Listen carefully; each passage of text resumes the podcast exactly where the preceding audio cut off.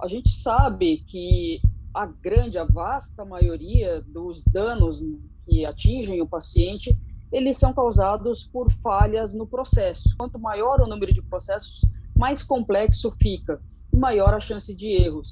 Então, sabendo que é um processo que pode ter vários níveis de falha, nós precisamos, quando um erro acontece, identificar exatamente aonde acontece essa falha.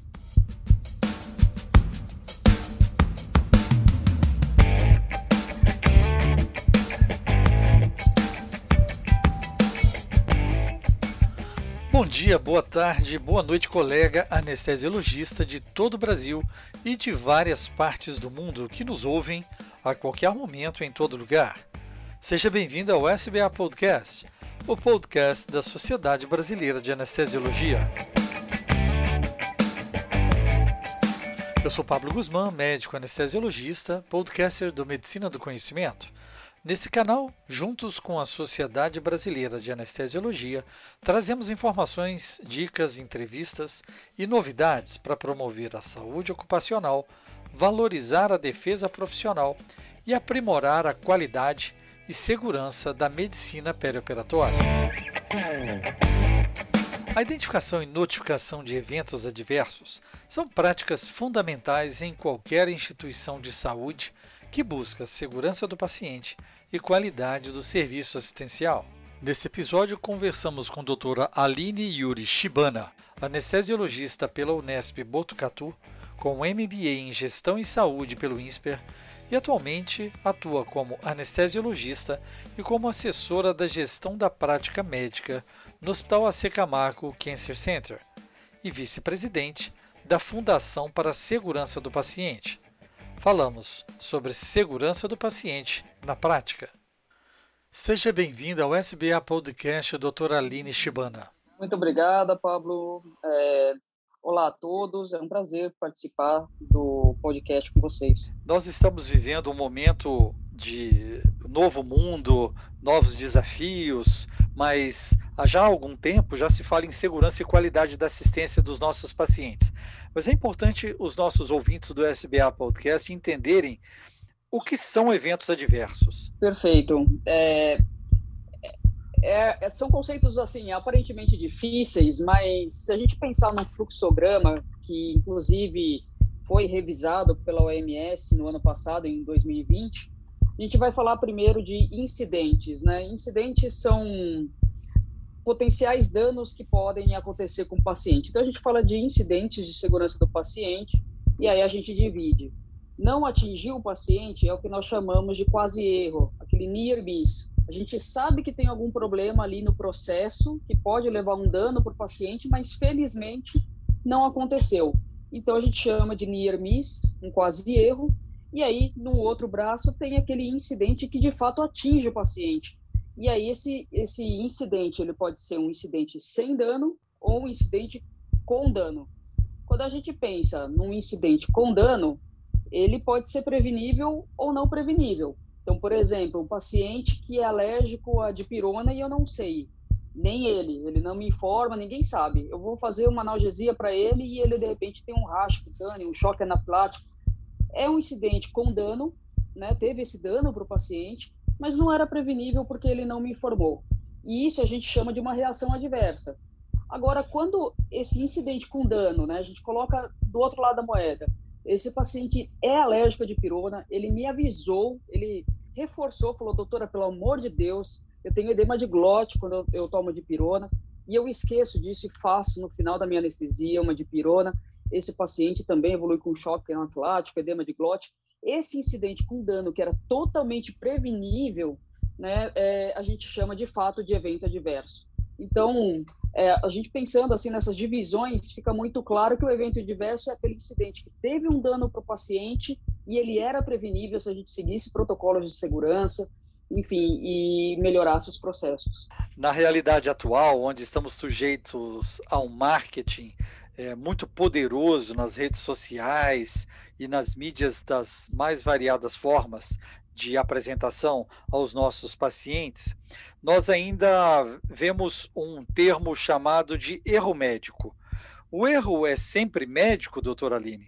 É, é, é, engraçado esse termo. Erro médico, na verdade, foi. A gente acabou importando né, dos Estados Unidos, lá eles usam o termo medical error, mas a gente sabe que o erro não é só do médico. É qualquer profissional, ou enfim, qualquer sistema que cause um dano ao paciente acaba batendo no que nós chamamos de falha na assistência à saúde. Então, o erro não é só do médico, mas é claro que a gente sabe que falar de erro médico é, é um termo que chama muita atenção.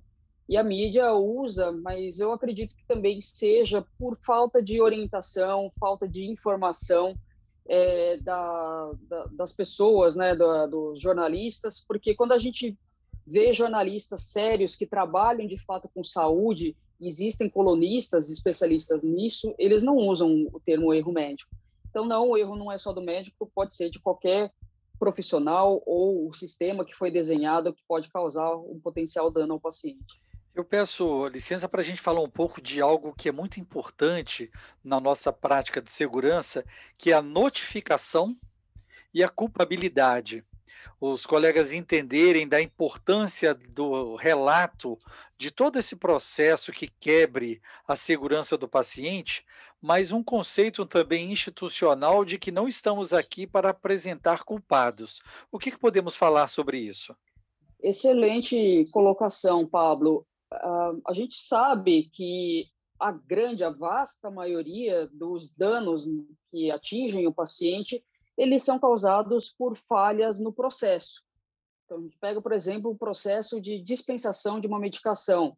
Então, começa desde o armazena armazenamento dessas medicações lá na farmácia do centro cirúrgico, até o auxiliar de farmácia pegar essa medicação, colocar na nossa psicobox, vem a, a enfermagem, tira, chega na nossa mão, a gente tem que checar a medicação, né, identificar seringas, é uma série de processos, e quanto maior o número de processos, mais complexo fica, e maior a chance de erros. Então, sabendo que é um processo que pode ter vários níveis de falha, nós precisamos, quando um erro acontece, identificar exatamente aonde acontece essa falha. Se são 50 etapas no processo, em qual etapa exatamente a gente está tendo mais problema que está levando um risco aumentado ao paciente. E isso a gente só consegue saber através das notificações. Aconteceu um evento, poxa, eu recebi no lugar do Rocurone uma heparina na minha geladeirinha. Por que, que isso está acontecendo? Onde que aconteceu? Foi auxiliar de enfermagem que confundiu? Fui eu que não percebi? Foi o, o auxiliar de farmácia ali na farmácia do centro cirúrgico que pegou errado? Então, para nós sabermos exatamente, a gente tem que desenhar esse processo, olhar para trás, como que ele foi desenhado e através das notificações, aconteceu uma vez, aconteceu duas vezes, aconteceu 50 vezes e sempre foi a dispensação que estava errada. Poxa, a gente sabe que ali tem um problema. Então, essa notificação é extremamente importante.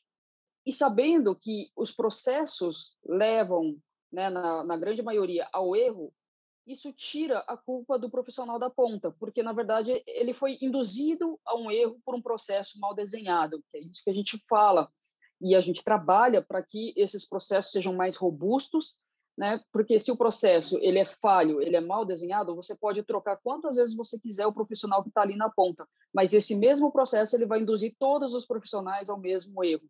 Então isso tira a culpabilidade do profissional da ponta. E a gente começa a olhar de uma maneira sistêmica, uma cultura não punitiva e sim procurando erros de processo. E, isso acaba caindo no que a gente chama de cultura justa, né, é justamente tratar o, o, as falhas do, da, a, as falhas humanas como decorrentes de falhas de processo, em alguns raros casos que são violações de protocolos ou então ações intencionais contra o paciente, a segurança do paciente, aí sim você punir esse, esse profissional ou orientar melhor esse profissional mas é isso que nós chamamos de cultura justa, e não qualquer erro, qualquer falha que aconteça, a gente ir lá e demitir, por exemplo, um profissional que cometeu essa falha. São vários anos de treinamento que gastamos, que as instituições investem para o aprimoramento desses profissionais. E realmente essa quebra de fluxo e de quebra de segurança, ela sendo uma visão sistêmica, nós podemos evitar isso em cascata e à repetição, principalmente nesse momento agora onde temos uma frequência maior de pacientes e uma criticidade cada vez aumentada de pacientes que chegam às nossas unidades de saúde. Como ficou a segurança do paciente nesse contexto de pandemia do Covid-19? Isso nós conseguiremos ver com mais clareza depois que essa pandemia passar. Mas o que nós é, estamos né, discutindo atualmente é que a impressão que dá é que nós retrocedemos décadas de construção de segurança do paciente nesses dois anos de pandemia. Então, nós tivemos grandes avanços em protocolos, em é, treinamento profissional, em estudos, e tudo isso ficou paralisado e, de uma certa forma, retrocedeu, porque o sistema ele foi empurrado, né, pressionado ao seu limite, de qualquer limite de segurança, margem de segurança possível. Então, nós temos falta de profissionais, profissionais com carga excessiva de trabalho, um, número excessivo de pacientes, pacientes críticos, falta de materiais e medicamentos, falta de equipamentos de proteção individual, eh, jornadas excessivas de trabalho, é tudo que a gente não quer dentro da segurança do paciente acontecendo tudo de uma vez. Então, já existem alguns trabalhos muito preliminares, né? Tem um estudo americano que ele está em uma fase de pré-publicação, mas eles fizeram uma análise do número de da porcentagem de infecções de corrente sanguínea associada ao, ao uso do catéter central, porque os pacientes com COVID eles ficam mais tempo na UTI, eles precisam de droga vasoativa, são pacientes críticos. Aumentou muito o número, né, do uso de catéter venoso central e o que os autores encontraram foi um aumento de 28% na taxa de infecção desses catéteres na, nos anos de 2020 e 2021, começo de 2021. Isso por conta da correria, da pressão do tempo, é, o equipamento de proteção individual de quem trabalha nesses ambientes de Covid é o mesmo para todos os pacientes. Você não fica se disparamentando e paramentando para cada um. Então, isso aumenta realmente muito, potencializa muito a taxa de infecção cruzada. Então, essas questões começaram a aparecer em alguns estudos preliminares e são muito preocupantes, porque a gente começa a perceber que talvez esses pacientes, além da criticidade da doença, ainda eles podem né, estar morrendo pela falta de segurança do paciente. E mesmo nesse período onde o mundo parece, de certa forma, estar congelado, porque muitos projetos foram realmente estacionados em função da necessidade de é, ações efetivas para outros aspectos, assistenciais principalmente, nós percebemos que precisamos olhar para o horizonte, olhar para o futuro.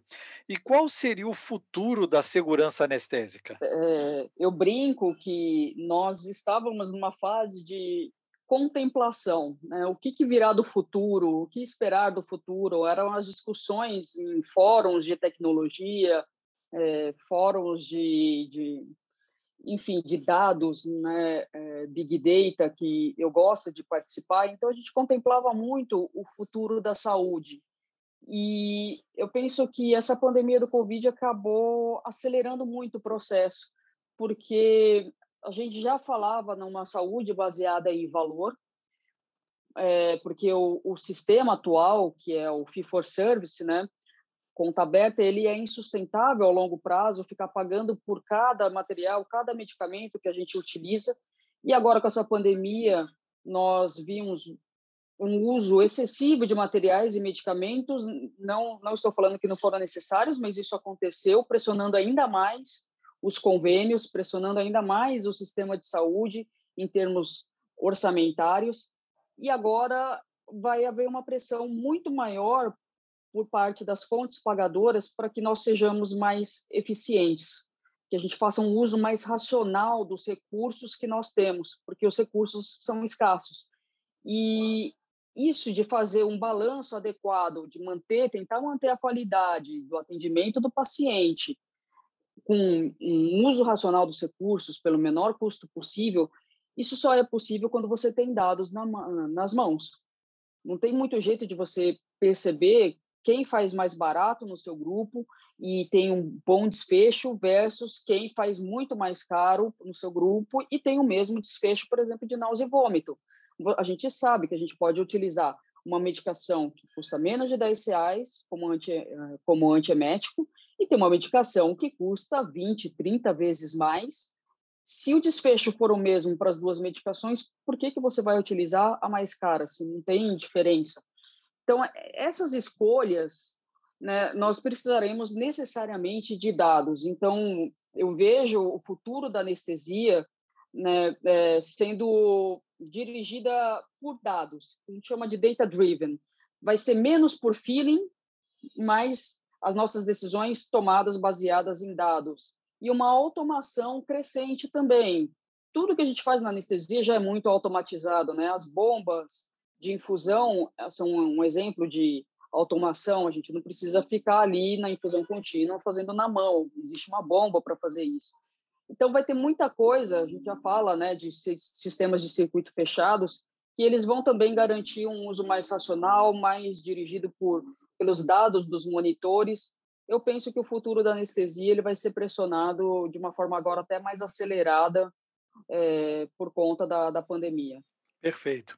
E falando em segurança do paciente, nós pensamos sempre numa equipe multiprofissional envolvendo não só o colega anestesiologista, mas o cirurgião, enfermagem e toda a equipe de, da administração institucional, a liderança institucional. Mas, por outro lado, nós não podemos esquecer do maior interessado, que é o paciente e sua família. Como envolver essa equipe é, esse personagem principal nesse contexto de buscar de forma conjunta a sua própria segurança na, no conceito da saúde? Esse é, é, é o escopo, inclusive, da Fundação para a Segurança do Paciente, é tentar envolver as pessoas que estão fora da área da saúde para serem mais proativas, mais engajadas no seu tratamento. Quando a gente pensa no paciente cirúrgico, existem vários pontos de contato que nós temos com o paciente que nós podemos muito, com o auxílio deles, melhorar os desfechos. O ERAS é um exemplo clássico de um trabalho multiprofissional no qual nós vemos a jornada inteira, enxergamos a jornada inteira do paciente e isso, inclusive, inclui o paciente com mudança do, de hábitos, né, a cessação de um tabagismo, parar de beber, atividade física, orientação nutricional, exercício de fisioterapia. Tem muitos pacientes que você tem que orientar. Ele vai passar por uma cirurgia abdominal, uma cirurgia torácica, ele vai precisar fazer uma fisioterapia e você precisa orientar que no pós-operatório ele tem que estar confortável, às vezes fazer uso de uma bomba de PCA que nós prescreveremos para ele, para que ele possa fazer um exercício efetivo para uma recuperação mais rápida fora os cuidados que ele tem que tomar também, de usar meia antiembólica, orientar sinais de alerta. É, são uma série de, de pontos de contato que nós temos com pacientes, são oportunidades, inclusive, de, de melhorar o desfecho através da participação do, dos pacientes e familiares. Peço a gentileza, doutora Aline, deixar uma mensagem final para o nosso colega anestesiologista que continua firme na sua assistência em prol do paciente e em busca do santo grau da qualidade no seu dia a dia. Eu queria parabenizar os meus colegas que trabalharam e ainda trabalham na linha de frente, ainda mais numa situação tão crítica como essa da pandemia nós fomos pressionados de todas as maneiras e eu sei que tem muita gente fazendo anestesias heróicas, né, com poucos recursos, poucos materiais e medicamentos. Então eu deixo aqui os meus parabéns e minha grande admiração para todos os profissionais que eu sei que estão fazendo o seu melhor para dar melhor assistência ao paciente com segurança e qualidade. Muito obrigado. Eu tenho certeza que com coragem e juntos vamos vencer. Ah, com toda certeza. Legal, Pablo. Muito obrigada, viu? Foi um prazer participar. Ative a notificação para ser informado quando um novo episódio for publicado. Estamos juntos no SoundCloud, Google Podcast, Spotify, Apple Podcast, Deezer e outros players e agregadores de podcast.